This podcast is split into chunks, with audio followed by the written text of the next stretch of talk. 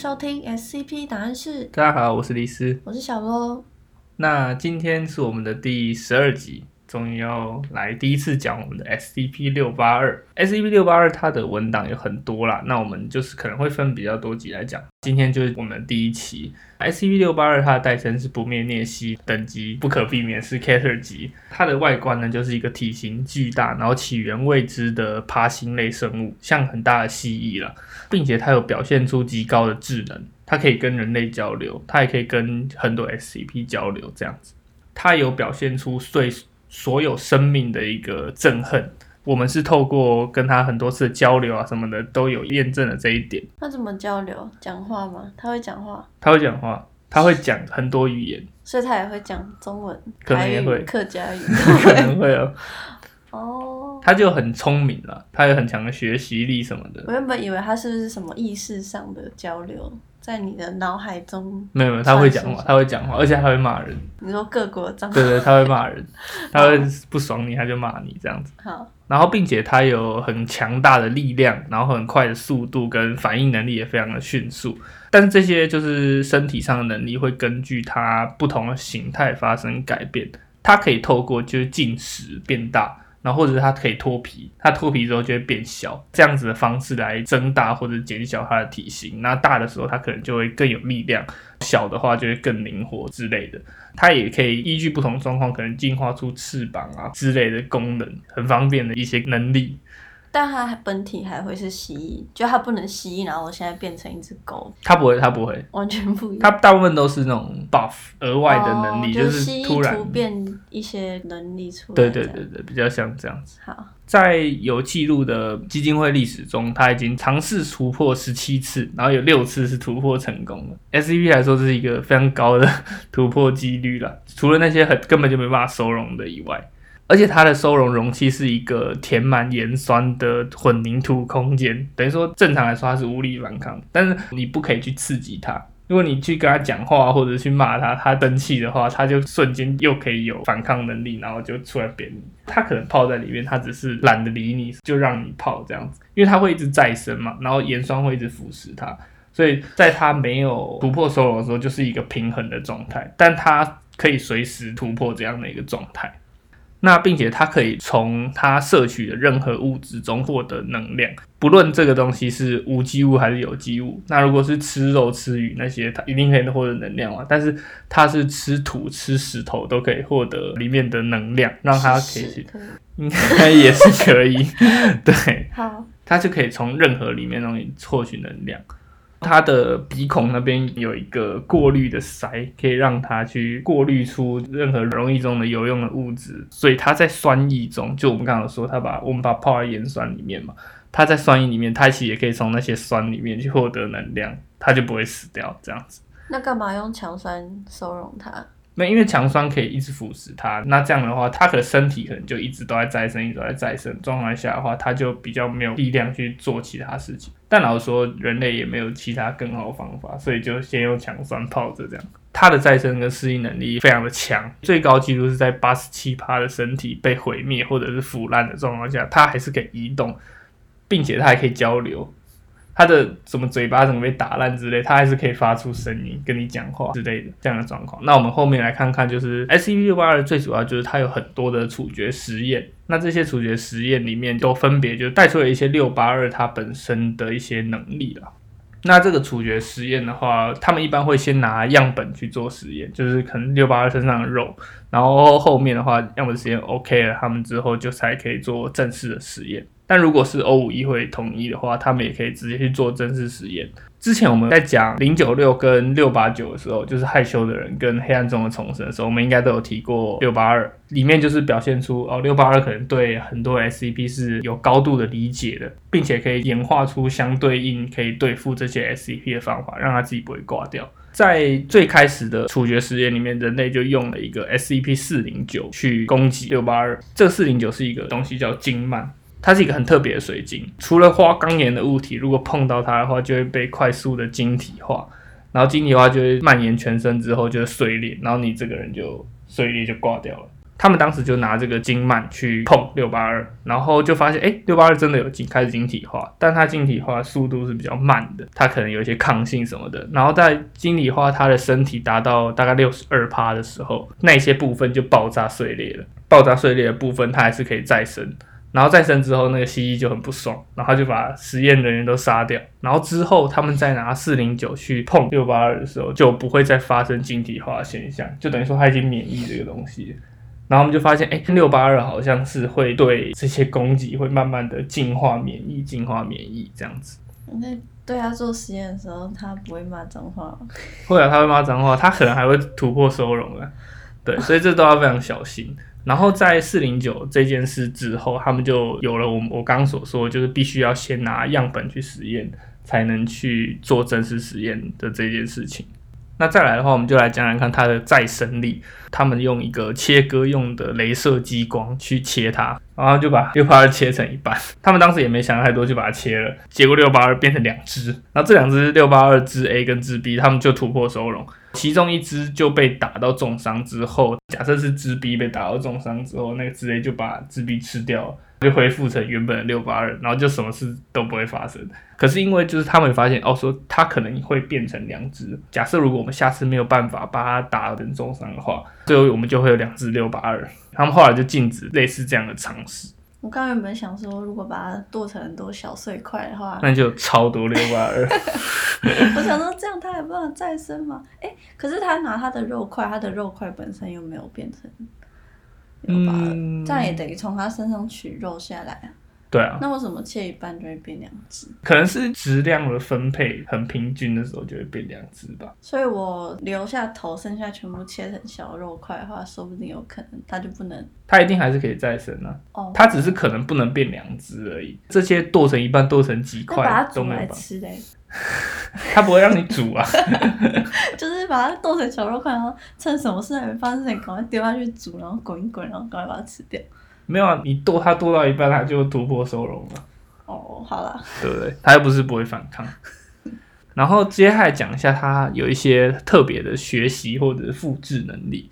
当时他们就是用 SCP 零六一，这 SCP 零六一叫做魔音穿脑，魔音灌脑。它是一套可以替换人类大脑指令的一个声学程序，也就是说，本来你的大脑下达的指令就是说，哎，休息或者是睡觉之类，它可以让别人把这一段休息或睡觉什么东西替换掉，然后等于说我就可以直接对你的身体下指令，然后你的大脑都没有办法控制。当时的状况就是说，他拿这个零六一去对六八二做实验，想要把它干掉。他先用零六一叫六八二躺下，叫了两三次之后，他才躺下。一般来说是叫第一次就会躺下。后来的话，他叫他做第二个动作，就是翻身，然后也是叫了两三次之后，他就抖了一下。他们给他第三个指令是站起来，他一给出站起来这个指令之后，六八二就站起来，然后突破收容。对，然后同时他还发出了跟零六一相同类型的声波，瘫痪了在场的所有的特工那些的。然后他就把这些人干掉了。同时，这个音波打击的这个能力在大概两周后就消失了。所以说，他可以去复制其他 SCP 或者学习其他 SCP 的能力，但是可能不是永久的。还有一个是 SCP 五零七，他是一个普通人，他叫做不情愿的位面跳跃者。位面是什么？呃，就是世界，你会穿梭到平行时空之类的。所以它是一个其其他的宇宙之类的。哦。对，他是一个会突然走路走一走就突然瞬移到别的宇宙的人。哦，对对对，他应该是可以把身体附近或者是碰到的东西也带走。所以当时有一次六八二收容突破的时候，他就把这个人绑在六八二身上。我不知道为什么基金会要这样对这个人，但他就是把他绑在六八二的一只手上，然后对其他三只手就是去冲刷盐酸，避免他可能把那个人拍死之类。过了没多久之后，那个人的异常效应就发动，他就跟六八二一起消失了。过了大概六十三个小时，就快三天，两天多，六八二跟那个人又出现在跟本来大概八公里距离的一个地方。不同的是说，本来他是用一个尼龙的那种束带把那个人绑在六八二身上，回来之后那个尼龙束带颜色变了，那个人身上还贴了一张便条，就是说尊敬的巴拉巴拉巴拉宇宙，现在这是你们的问题了。等于说他又把六八二送回来，而且他送回来这只六八二不确定是不是本来那只六八二哦。他们送回来这只六八二是有尖牙跟翅膀的，那问这个人就知道是不是同一个，还是他昏迷了？当时可能没有记录，或者他真的昏迷了。哦，你被绑在一个六八二的手上哦，对啊，而且这个人好像也没做什么事，然后他就，他是自愿的吗？我是觉得应该不太会啊。对，接下来的话，我们来讲一个比较大的，就是 SCP 零零一。SCP 零零一有很多个，以基金会的说法是，这很多个文档里面有一个是真的。我们今天要讲的是 Doctor Clap 的提案，叫守门者、守门人呢、这个 SCP 零零一它是一个大概三百多公尺高的一个人形个体，它大概就在底格里斯河跟幼发拉底河的交接口附近。在这个 SCP 零零一个体身上有很多翅膀，手脚啊、腰啊、小踝什么都有，会根据观察的人不同，算到的数量是不同。有人算到的是两个，有人算到的是一百零八个，你确定不是那个算数不好的人算错吗？这差太多了啊，应该不太可能。这个人形个体是有拿着一把剑或者一把刀的啦，他就杵着那把剑，它就是有点像是握着那把剑的剑柄，然后插在地上这样子。这把刀叫做零零一之二，就是它的武器啊，表面附有就是跟太阳的温度差不多的火焰，但是这个火焰的热度不会让旁边的草烧起来之类的。那如果有外面来的鸟啊，或者是人啊之类的，接近了零零一一公里以内的范围，零零一就会叫它离开。会讲话，对，零零一有一个能力，它会在你的脑里面讲话，并且你不能拒绝这个指令。它最常发出的指令就是忘记并且离开。但如果你有办法抗衡这个能力，然后你还是继续靠近的话，它就会用零零一之二攻击你。零零之二的攻击过程是没有被观测过的，那个人从头到尾都是杵着那把剑站在那边，你就是突然被很高温烧死这样。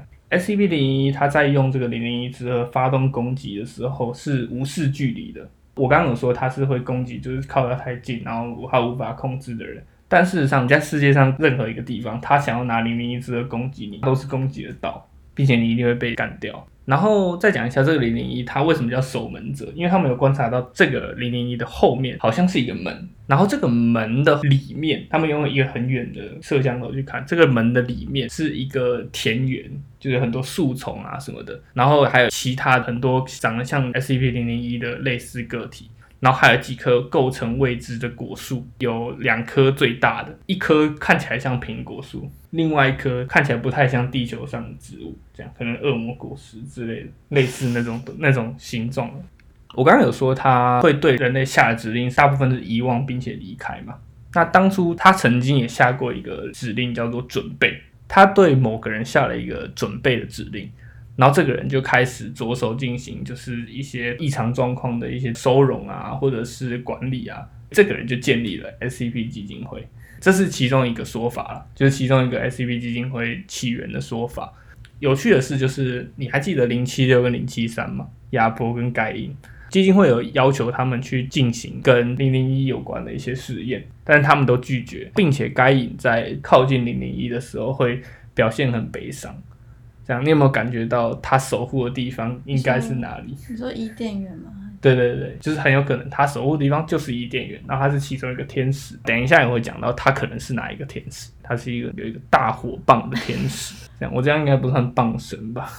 没有，所以当时他们想要拿这个零零一去让他干掉六八二，他把六八二放在一台飞机上，无人机啊，往零零一开过去。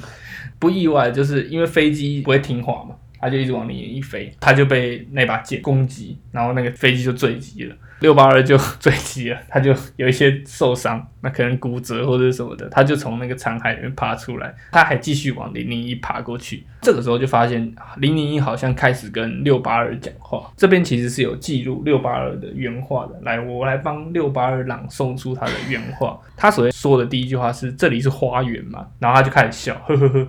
这里不是花园，花园在很远的西边。他的意思可能就是说，哦，这个地方好像其实不是伊甸园，就是不是我们推测的伊甸园啦。他讲完这句话的时候，他就被零零一只，他就被那把剑攻击了。他受重伤，但是他活下来了。他只剩下一条腿，然后他用那条腿继续往零零一爬过去。接下来他又讲了第二句话，他就说：“死，你命令我去死吗？”哦，我们不是都喜欢这样吗？就是他，他说他跟零零一都喜欢这样做。他说，但这个是诅咒，是我因为那个果实受到了诅咒。这边他提到了一个果实，所以他可能也是跟亚当夏娃一样，就是亚当夏娃是吃的那个苹果嘛，智慧之果，哎，是智慧吗？然后不管，反正他就是吃的那个苹果，然后就被赶出了伊甸园，所以他可能也有吃某些果实，受到诅咒，可能吃的是另外一棵树上的果实。他讲完这句话，又被那个零零一之的那把剑打了一下，他就受到了更严重的伤害，但他还是活着，就是他还在慢慢的恢复这样子。然后他就说，这不是什么花园，你也不是什么乌列尔。他这边提到乌列尔，就是之前亚伯盖那边有提过，就是一个乌利尔。那乌利尔的话，他就是四大天使之一啦。那它的含义是光明或者是火焰。手上那把剑叫做烈焰圣剑，怎么样？没有，他就是有一个火焰大剑的一个天使。他讲完就是说，你不是乌列尔，这边也不是花园。之后他就吐了一口口水，他往 S C P 零零一吐了一口口水。他不是剩一条腿哦，他怎么吐口水？我也不知道，他就突然又有嘴巴，他就突然可以吐口水。对，然后他又再被那把剑打了一下。他被打这个应该是第不算飞机的话，他已经被打第三下了吧？被打第三下之后，他就受受重伤，然后就失去意识。接下来就是基金会就派人进去看，这些人就收到了零零一的指令了。零零一的指令是移走，叫这些人把把这个东西移走。对，然后那些人就被迫把六八二的身体收集了，然后移走。最后还是回到了正常的收容状态，这样子。所以他还活着，他还活着，他就是恢复了，然后就活着。这就是零零一跟六八二的状况。这应该是六八最接近死亡的一个实验，应该是很接近。我想零零一如果真的要攻击他的话，可能有机会了。但是如果在这个故事的内容里面，六八二跟零零零一的力量来自于的是，可能就是上帝嘛。可是六八二的力量可能也是来自于上帝，就是那个果实嘛。甚至那个果实是不是上帝创造，其实我们不知道。它可能是这个宇宙本来原始的一些东西，才有了这样的能力。所以它可能也没有办法把它干掉。那我们就至少知道说，哎，六八二如果是在这个西方神话的这条线路里面，它可能是因为这个果实拥有了它的这些能力，这样的一个结论。然后接下来我们来讲一下，我们刚刚讲了三个就是有做的实验嘛，虽然没有成功。那我们来讲一些就是被拒绝的实验。为什么被拒绝？它其实都有一些原因。那大部分原因都是因为说。我们可能没有办法承受这个实验如果失败，它可能造成的后果。对，那接下来我们来举几个例子，像是有人提说，我们用 SCP 一零一二，一零一二叫做秘密和弦，它是一个由五种不同的音频组成的一个和弦。然后，如果这五个和弦同时存在在某个地方的话，它可以毁灭所有的物质，并且它有个特性，就是你的质量越大的物体越容易被毁灭。在这种状况下的话，最危险的其实是地球。如果你在地球上同时触发这五个音频的话，那地球就毁灭。在这种状况下，他们就提出说：“那我把六八二放在轨道飞船，然后离开地球之后，我们启动这个一零一二，就把它干掉。”听起来蛮合理的。但事实上，基金会最后是拒绝了这个提案，原因是因为如果假设我们没有办法成功杀死六八二的话。等于说，我们送了一台宇宙飞船给六八二，因为你要注意，他是很聪明的，他可以操纵宇宙飞船。那他他有了一台宇宙飞船之后，他可以干嘛？我们也不知道。或者是我们成功杀死六八二，但是我们轨道那些没算好，顺便把地球也毁灭了。那就谢谢大家，下次再来。然后再来的话，有一个很有趣的提案，是我我不知道你好像上次有提过，就是带着 SCP 零九六照片的 SCP 一七三零九六，是羞涩的人。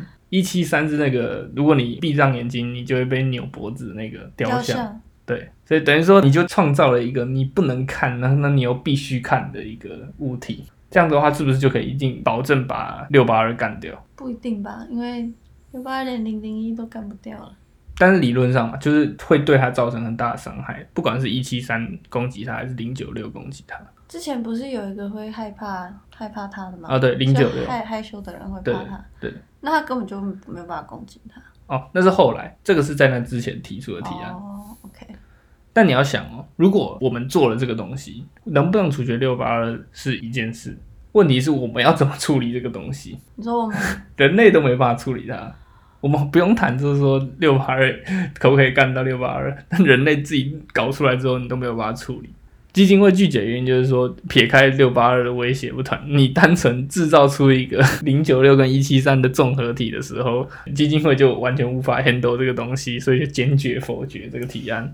然后还有一些就是呃用六十吨的核弹去炸它，被拒绝的原因是因为哦这可能可以成功，但如果它活下来并免疫了核弹之后，人类就没有任何更进阶的方式可以对付它。然后，并且它可能会获得一些就是热核或者是辐射之类的能力，所以就拒绝了这个核弹的提案。还有一个比较有趣的提案是，我们从平行世界转移一个六八二过来，让他们两个打架。基金会回复是说，两个六八二他们可能会对峙，就会形成一个平衡，然后我们就可以解决这个收容问题。但这只是其中一个可能性，我们还是要考虑到哦，他们两个可能会一起搞破坏，或者是他们甚至合作，那我们就真的完蛋。他们两个合作可能危险性变两三倍甚至 N 倍这样子，拒绝了这个从平行维度转移其他的六八二来的这个提案。虽然这个提案本来就很白痴啊，我都已经干不掉一只，我还要找另外一只，那不是自己找麻烦吗？那我单纯把它送到别的维度，我们这个维度算是就没事了吗？有啊，我们试过了，就是刚刚那个位面转移者啊。然后又被送回来了。那他们不是你当别当别人维度的人都是白痴。可是他们有良心，他们只有送一只回来，他们没有送两只回来。他们可能也就是对于就是把这两只都绑在这个人身上有一定的难度嘛。他可以操控的是这个人，他又不能操控那两维度没有同样的那个人吗？就不一定啊。哦，那这样把他送到宇宙很远很远很远的地方，就让他离地球超远。但你就要送他一台飞船呢，他可能会开回来。那我们我们都一直欺负他，他回来干嘛？他回来就把人类干掉。他的目的，他最大的一个目的就是他要把人类全部干掉，就这样。可是他现在要做，他其实都可以做，但他都还是躺在墙山里面。没有，他有努力在做，但他有点懒懒的。对啊，你懂吗？那会不会长期这样跟人类相处下来，其实有感情？不会。他的设定就是不会。想说：“天啊，你们好用心，每天都要想要用什么方式对付我，然后他就很享受这个过程。”斯特哥尔摩症候群之类的吗？反正总之他还是没事。对他现在还是没事，然后大家还是想尽办法要把他干掉，但是在失败之后不会引起我们难以接受的结果的状态下把他干掉，但就很难了，越来越难。然后相关时间还有很多，我们之后可以继续再慢慢分享。我们先看一下，就是大家对于第一集六八二的想法怎么样啊？好，那今天就是分享几个六八二的实验，那我们下次见喽，拜拜，拜拜。